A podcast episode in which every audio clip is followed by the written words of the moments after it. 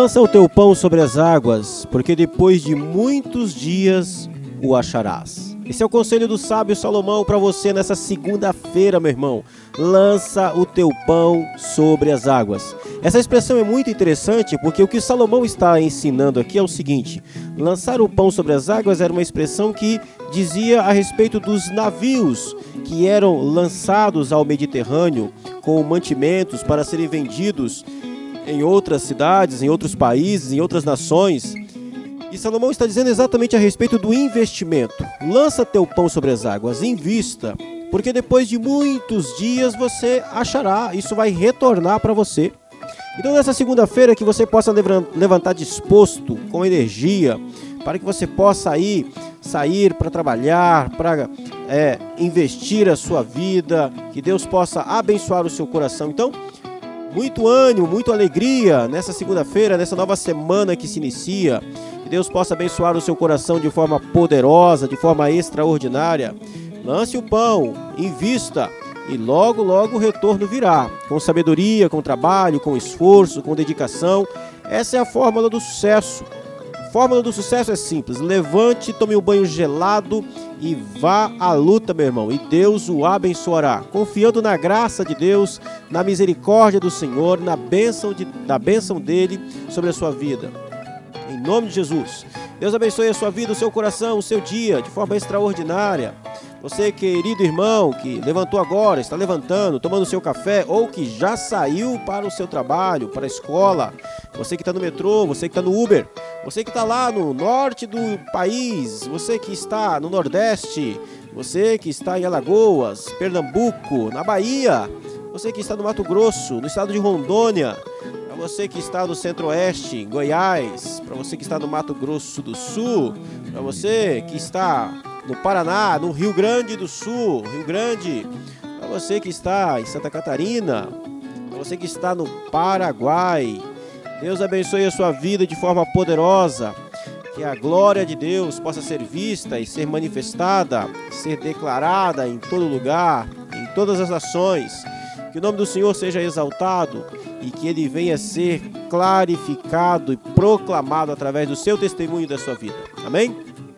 Vamos começar hoje um novo capítulo em Romanos, Romanos capítulo 10. Romanos capítulo 10. Fica ligadinho que a música está subindo e a gente já volta com Romanos 10.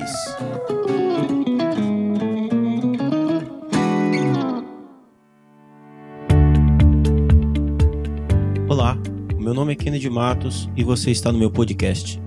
Toda semana uma nova mensagem para você, a exposição e explicação do texto bíblico. O meu objetivo é que as mensagens pregadas na minha igreja alcancem também você que está longe. O desejo do meu coração é que de alguma forma, pela graça de Deus, você seja edificado por essa mensagem e que Deus cumpra o propósito dele na sua vida. Você também pode compartilhar essa mensagem com seus amigos, com seus contatos, nas suas redes sociais. Vamos à mensagem e Deus te abençoe.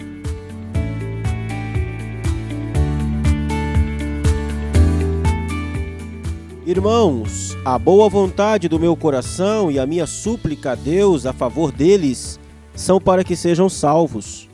Porque lhes dou testemunho de que eles têm zelo por Deus, porém não com entendimento.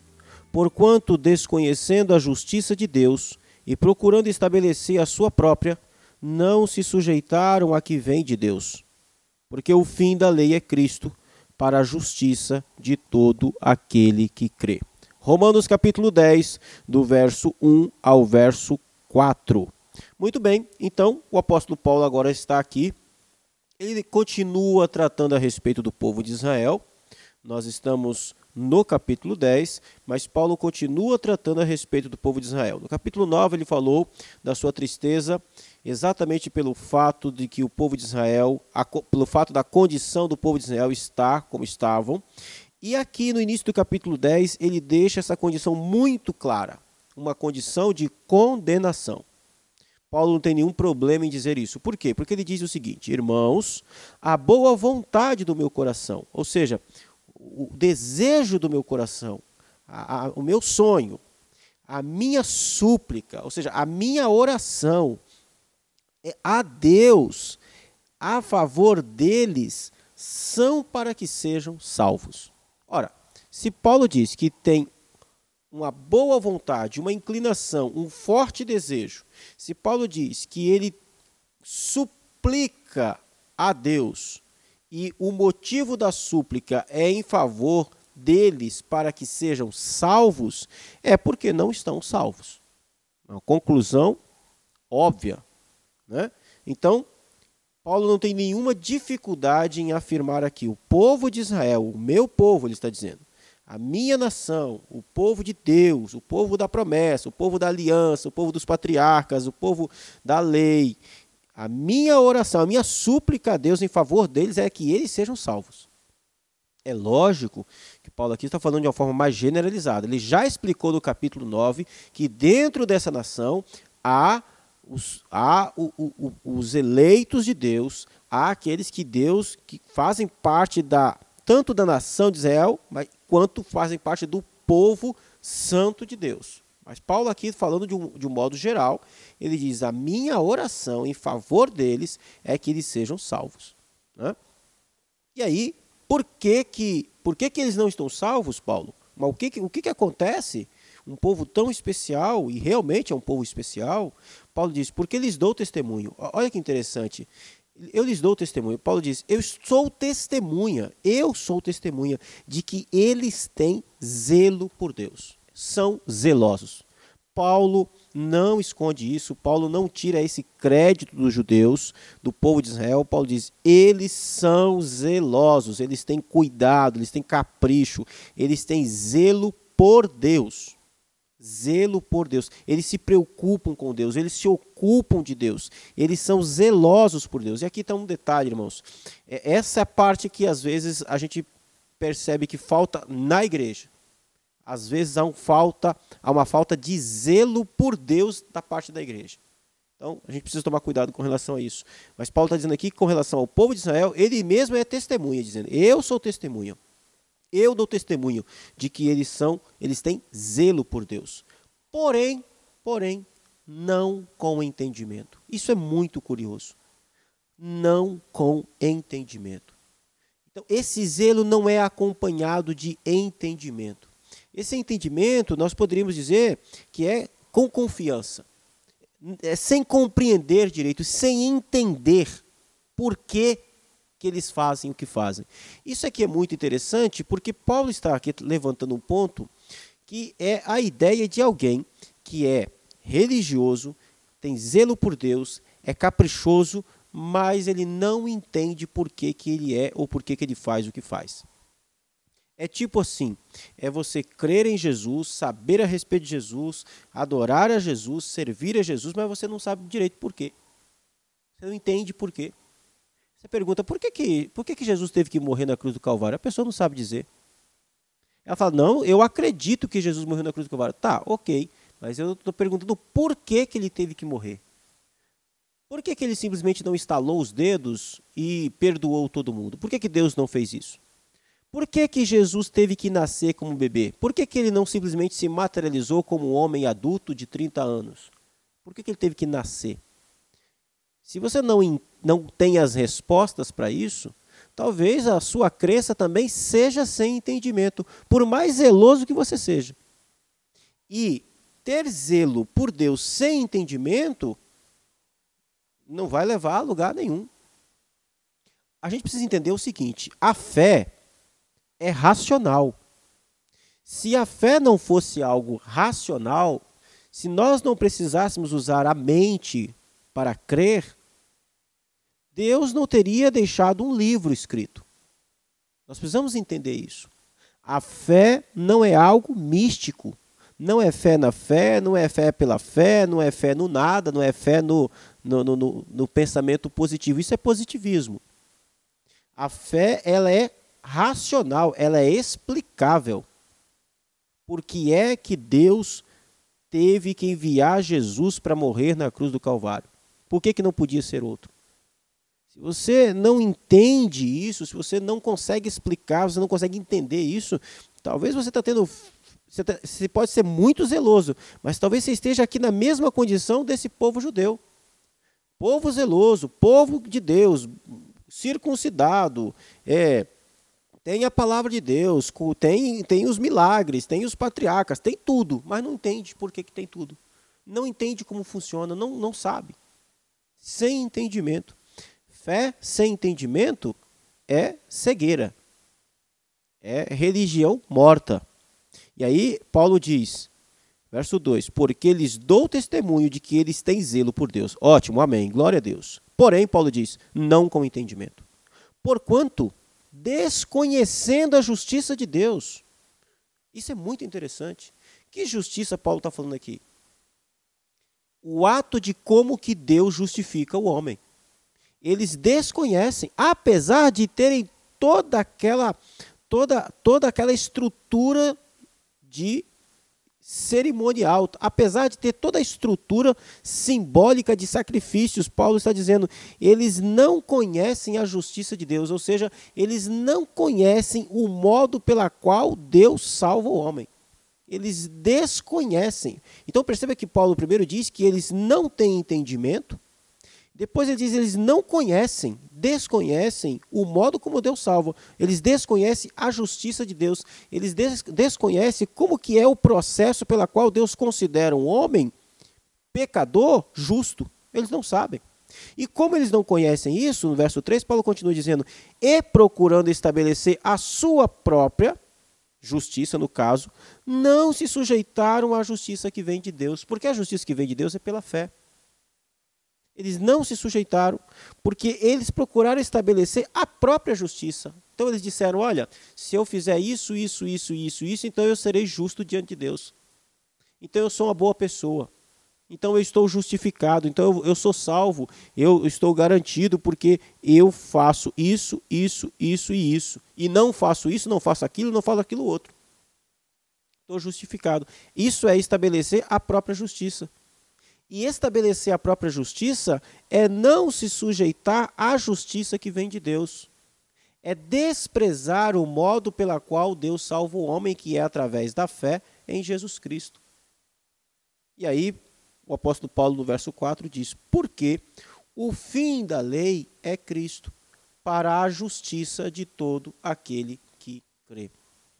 Paulo aqui, logicamente, Paulo não está dizendo que a lei acabou, ele não está falando, ele não está tratando disso daqui. Tem gente que pega esse texto e diz, ah, que a lei acabou, o fim da lei é Cristo. Não, não é isso que Paulo está dizendo, ele não está tratando disso. Ele está dizendo que a, a, a, o objetivo da lei, o objetivo da lei é Cristo. E isso é muito interessante porque isso funciona de duas maneiras. A lei para o homem não salvo, não regenerado, o homem natural em seus pecados, a lei tem o objetivo de apontar nesse homem o seu pecado, para que, uma vez que o pecado é apontado, uma vez que o pecado é revelado, como Paulo disse lá no capítulo 5 de Romanos, uma vez que o pecado fica evidente, esse pecador então é levado a confiar em Jesus para perdão desses pecados. É a lei que revela ao pecador o seu pecado. É a lei que revela ao pecador a sua condição de condenado. É a lei que diz: você está condenado porque você é desobediente, você é adúltero, você é desobediente pai e mãe, você é a idólatra, você é mentiroso, você é, enfim, é ladrão, é assassino, é a lei que revela. E uma vez que ela revela isso, ela tem o objetivo de levar ao homem ao arrependimento e a confiar em Jesus para a salvação, para perdão desses pecados. Esse é o primeiro papel da lei. Esse é o primeiro objetivo da lei. Esse é o primeiro fim da lei. Fim aqui no sentido de objetivo. O segundo aspecto da lei é fazer com que o homem que foi alcançado pela fé, o homem que foi alcançado pela graça foi salvo, então agora viva em uma vida de santificação para a glória de Cristo, para evidenciar uma nova natureza, uma nova vida para a glória de Deus, para exaltar a quem Cristo é, por causa de Cristo. E aí Paulo, por isso que Paulo diz, porque o fim da lei é Cristo para a justiça de todo aquele que crê. Então, o salvo, ele foi A lei revelou o pecado dele, ele se arrependeu, creu, confiou em Jesus, chegou em Jesus. Agora a lei tem uma outra função. A lei agora não serve mais para condená-lo. A lei agora não, não o acusa mais diante de Deus. Mas agora a lei mostra para ele um modo de vida que agrada a Cristo. A lei revela a ele o que é ser justo e como que o justo vive em justiça. Justiça de todo aquele que crê. Para a justiça de todo aquele que crê. Então, o salvo vive uma nova vida de obediência por causa da justiça que é creditada, que é imputada a essa nova vida da qual ele chegou. Então, Paulo está dizendo exatamente que assim funciona. Ele diz, então, resumindo, que o judeu, o israelita, que tentou se justificar por si mesmo, desprezando a justiça que veio de Deus, o modo pela qual Deus salva, não alcançou a salvação, né, é, é, apesar de serem zelosos, não tinham entendimento, desconheciam a justiça de Deus, tentaram, procuraram estabelecer a própria justiça e rejeitaram a justiça que veio de Deus. Então, esse foi o problema do povo de Israel da nação de Israel de forma generalizada. É lógico, de novo, Paulo disse no verso no capítulo 9 que dentro dessa nação Deus tinha o seu remanescente, o seu povo, mas de modo geral foi isso que aconteceu e de modo geral é isso que acontece ainda hoje no meio do povo de Deus, da igreja de Jesus nos nossos dias. A gente precisa tomar cuidado e vigiar com relação a isso. Amém? Queridos e amados irmãos, Deus abençoe a sua vida, o seu coração. Um forte abraço para você e não se esqueça, Spotify, Kennedy Matos, é, Projeto Base lá no Spotify, lá no YouTube, procure lá no YouTube também, é, Promessa Santana, se inscreva no nosso canal, vai ser uma alegria receber você lá e que você possa participar conosco dos nossos cultos também, sempre que você puder, participe da sua igreja, vá à sua igreja, congregue, retorne. Você que não tem retornado para os cultos ainda, retorne. É importante você congregar na sua igreja, ok? Procure também a gente lá no Facebook, lá no Instagram, Kennedy Matos. Você vai estar nos achando por lá. Mande as suas perguntas, a sua sugestão. Nós estamos caminhando para o final de Romanos. Vamos ver aí qual vai ser o próximo livro que nós vamos estar trabalhando, ok? Deus abençoe, um bom dia, fique na paz e até amanhã, em nome de Jesus.